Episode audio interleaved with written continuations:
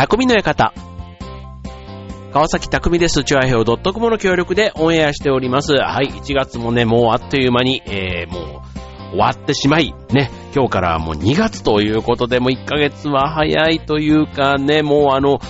何えっと、2月は逃げる、3月は去る。ね、なんか去年も今ぐらいの時言ってたかもしれませんけども、もう1年のね、12分の1が終わってしまったということで、もうなんか、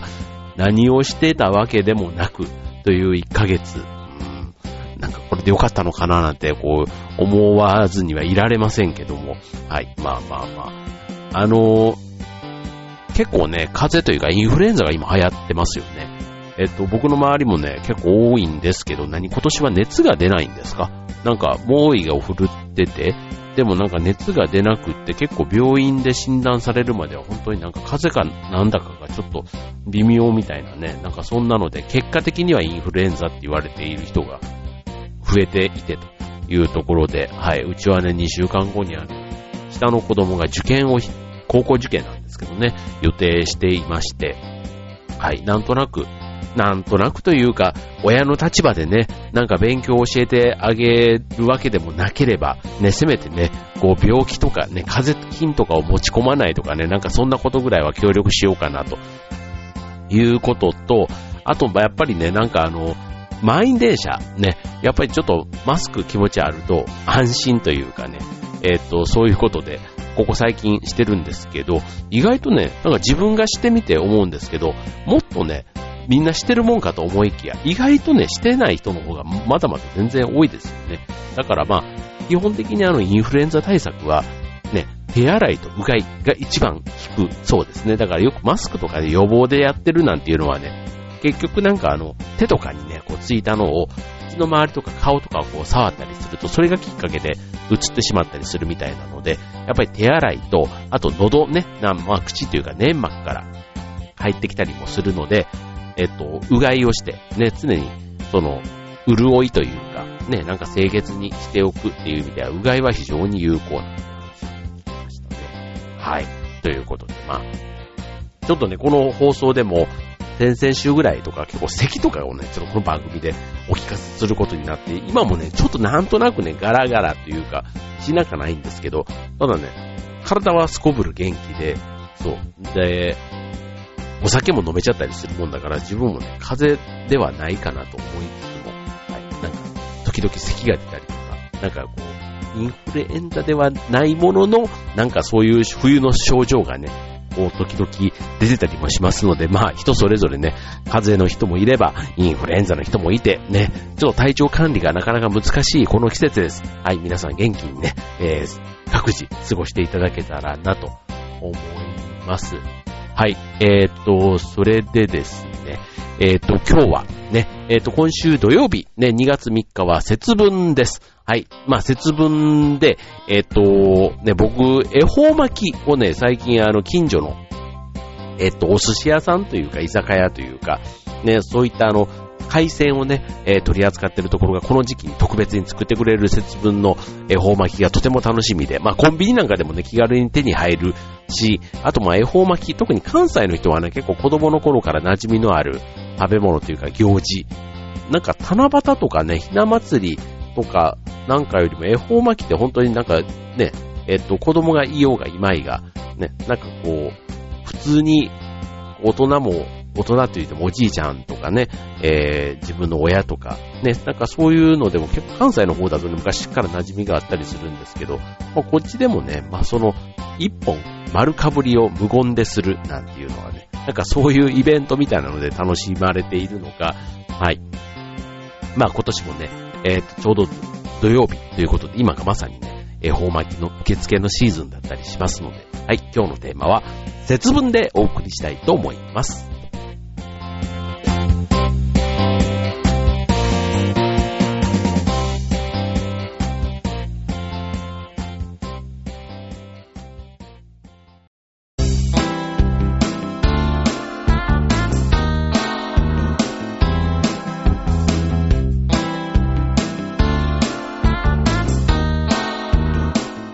はい、えー、今週のテーマは節分ということでね。えっと、先日、えっと、えっと、あれなんだ、エビスさん、エベスさんじゃなくて、毘沙門天というか、鬼がね、えっと、祀られているお寺とか神社みたいなところ、えー、毘沙門天というか、ね、ああいった、えっと、毘沙門天は鬼じゃないのかな？あの、なんだろう、風神雷神じゃなくて、あと、ああいったね、まあ、いわゆる鬼が神様になってたりするところの神社とかで、あの、福豆巻きとかね、こう、芸能人とかがこう巻いたりするような、ああいう豆巻きとかね、あったりするときに、えー、鬼は外、福は内っていうじゃないですか。でも、その鬼が神さんのところは、えっと、その鬼を外に追い出すのではなくて、鬼が神さんだから、えっと、その悪い鬼も改心をさせる。ということで、えっと、心を入れ替えて、え、だから鬼自体をこう外に追い出すのではなくて、悪いもし鬼がもしいたとしたら、鬼を気持ちを入れ替えさせるみたいな、そんな意味で鬼は外とは言わないですね。だから福は内だけしか言わない。例えば成田山とか、成田山新勝寺、ね、あっちの方のあの、あそこも、あの鬼は外って言わないらしいですね。なんか鬼が神様だから。うん、なんていう話を聞くと、へーっていろいろそういうね、なんかあの、この時期だから聞く、へーっていうの、ありますけども、ちなみに節分。ね、なんとなくこの2月のこの時期っていうイメージがありますけども、実は年4回あるんですね。で、これあの節分のあの由来というか意味をね、まあ考えていけばというところで、えっ、ー、と、まあ節分、まあ字のごとく季節を分けるという意味がありますので、まあ季節ね、1年は春夏秋冬がありますので、1年に4回あるそれぞれの始まりの日というのが決められている。例えば春だったら立春、夏だったら立夏、秋だったら立秋、冬だったら立冬と呼ばれていて、で、この春夏秋冬をそれぞれ始まる日の前日のことを節分というそうなんですね。で、節分の豆まきっていうのは、もともと中国から伝わってきた風習で、まあ、季節の変わり目に、まあ、邪気というか鬼がね、えー、出てくると。で、その鬼を追い払う儀式として、えー、やったということで、えー、遡ること、え、これはね、文武天皇って聞いたことないの。あの、文章の文に、えっ、と、武士の文、だから文武ってね、書いてね、文武天皇というそうなんですけども、遡ること、ね、西暦706年、ね、706年、何時代えっ、と、奈良時代とか？奈良時代の前、飛鳥時代？なんと見事な平城京、710年が奈良時代ですからね。で、泣くよウグイス平安京でしょ？だから、794年が平安京だから、なんと、それやっぱり飛鳥時代ですとか、ね、それぐらいなんですかね。で、その頃に、えっ、ー、と、この初めて行われた行事と。いうことで、室町時代になってくると、えー、冬から春になる時期の、えー、を1年のえー、境目として、立春が新年を迎えるのと同じぐらい大事な日として、特に重要視されたと。で、豆をまいて鬼を払う行事として庶民にも定着したということなんですね。ちなみに豆を、豆ってね、あの、なぜ豆なのかというね、これもね、あの、いろいろ諸説はあるんですけども、えっ、ー、と、豆じゃないですか。で、えー、かた、あ、ま、豆というか字で書くとね、あ、字でというかひらがなで書くと。で、このね、豆、えー、っていうのは、魔を、ま、えー、あの、ま、ま、魔界の魔というか、魔人の魔というか、で、要は悪い悪魔の魔ですよ。ね。で、それ魔を、えー、滅する、滅亡させるっていうのが豆のまた別のいい意味ということで、えっ、ー、と、この豆をまくと。で、それで、まあ、えっと、魔のね、代表として鬼をターゲットに、えー、やるという、なんかそういうことみたいですね。はい。で、今年の節分の日は2月3日になりますということで、まあ、あの、節分のね、えー、豆まき以外に、例えばあの、ヒイラギのね、ヒイラギイワシ。ね、これ魔除けで有名だったりしますけども、まあちょっと節分の話、この後も続けてご紹介したいと思います。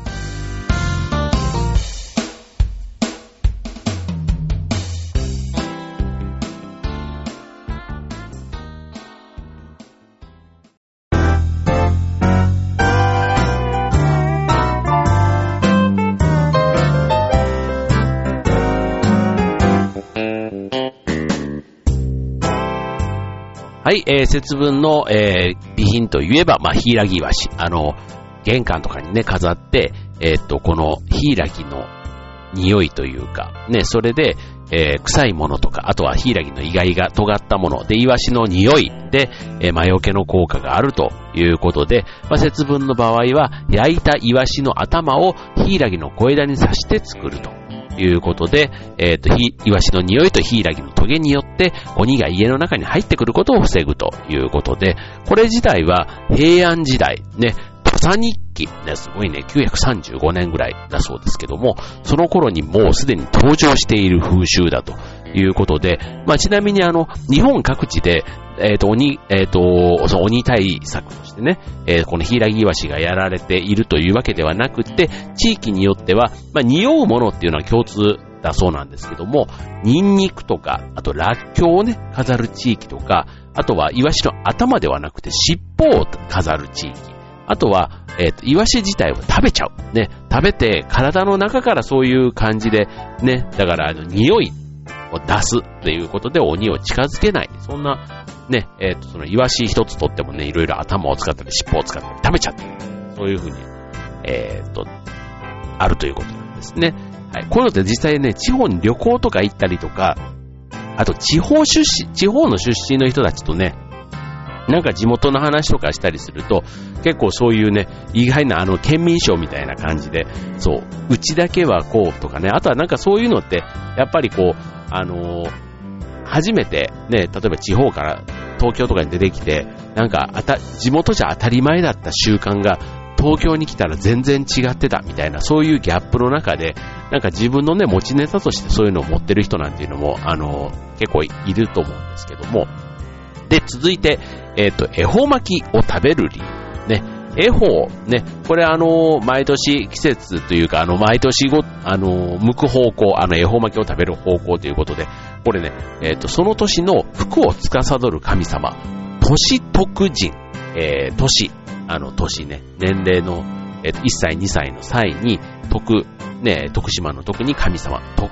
年徳人のいる方角のことを言うそうなんですね。恵方という恵まれた方角ということで、まあ、これあと恵方巻きの起源自体はいろいろ諸説がある少々あるそうなんですけども、えっ、と、まあ、商売繁盛をね、願って、大阪の商人がなんか食べたのが始まりなんていうことで、えっ、と、その頃は恵方巻きという名前ではなくて、太巻き寿司とか、あとは丸かぶり寿司なんていうふうに呼ばれていたと。いうことで、で、これがあの、もう、えっ、ー、と、関東の方で売られるようになったのが、まあ、コンビニで全国展開するときに、えっ、ー、と、恵方巻きという名前がついて、えー、全国にこう広まっていったと。でもこれ売り始めた頃は、平成10年。だからもう、と18年ぐらいになるんですか？はい。18年ぐらい。あ、18、もっとなのか ?20 年 ?20 年だ。20年になるんだ。はい。ということで、はい。えー、ぐらい。もう、だから20年って言ったらね、もう、なんか、昔からあるイメージ、ね、特に今の10代の子たちからしてみたら、生まれた時からね、もうあ、当たり前のようにあるって考えると、まあ、恵方巻きはなんか関西が発祥で全国に定着したっていうふうに言ってもいいのかもしれませんね。まあ、ただあの、クリスマスケーキだとか、ああいうバレンタインとかがね、いろいろその売る側、売り手のそういう戦略というか、イベント的なものでね、こう、きっかけを作って発信して、ね、例えばハロウィンなんかもある意味そうかもしれないですよね。だからこう、なんか、こう、ベースに例えば宗教的なものだったり、文化的なものがあってというよりは、こうなんか盛り上がるきっかけ、イベントみたいな感じで始まって定着していったみたいなところの、あの、行事って考えると節分に引っ掛けて恵方巻きっていう関西の文化が全国に広がったっていう風に考えた方がいいような気はしますね。はい。で、えー、っと、まあ、正しい食べ方というかね、まあ、商売繁盛がね、えっと、きっかけの恵方巻きなので、まあそっちの方向を向いて一本丸ごと食べることで、無病息災、商売繁盛ということで、えっと、運を一気にいただくという、そんなだから途中で食べる、食べ、えー、と、やめてしまうと、えー、運を逃すとも考えられていると。ね、なんか無言で食べるっていう。まあだから、一本丸ごと一気に食べるっていうことが大事ということで、はい。ちなみに今年の恵方の方角ですけども、えー、南南東ということで、右斜め下みたいな感じですかね。はい。あの、北を上としたら場合、はい。南南東になりますので、はい。まあ、2月3日の節分の日ね、えー、鬼のお面を作ったり、あとね、えー、家族でちっちゃい子供がいる場合には、鬼のお面をかぶったお父さんとかね、あとは幼稚園とか保育園では、えっ、ー、と、園長先生がね、え鬼役になって、え豆をぶつけられた、まあ、ぶつけた、ね、ちっちゃい頃の記憶としてもしかしたらぶつけた記憶なんかも残っている方もいるかもしれませんけども、まあ、鬼、ね、あのー、秋田の生ハゲみたいにちょっとおっかない鬼だとね、子供もちょっと嫌がるかもしれませんけども、まあお父さんがやってくれるね、可愛い鬼だったらね、ちょっと勇気持って、ね、鬼退治じゃないですけども、まあそういったことも楽しい思い出になると考えたら、まあ家族のね、えー、楽しいイベントの一つにしてみてもいいんじゃないかな、なんて思いますね。はい。あとちなみに、えっ、ー、と、最近では、ね、えー、寿司だけではなく、恵方巻きってね、あの、寿司の具が、ネタがね、こう、太巻きになってるイメージですけども、ロールケーキとかワッフルみたいなものが恵方巻きとして販売されているということで、もうなんかこれはね、むしろ恵方巻きの節分の習慣とは全然違う、なんか、感じもありますけども、まあこれもね、今の時代の、まあ、ノリというところなのかもしれませんね。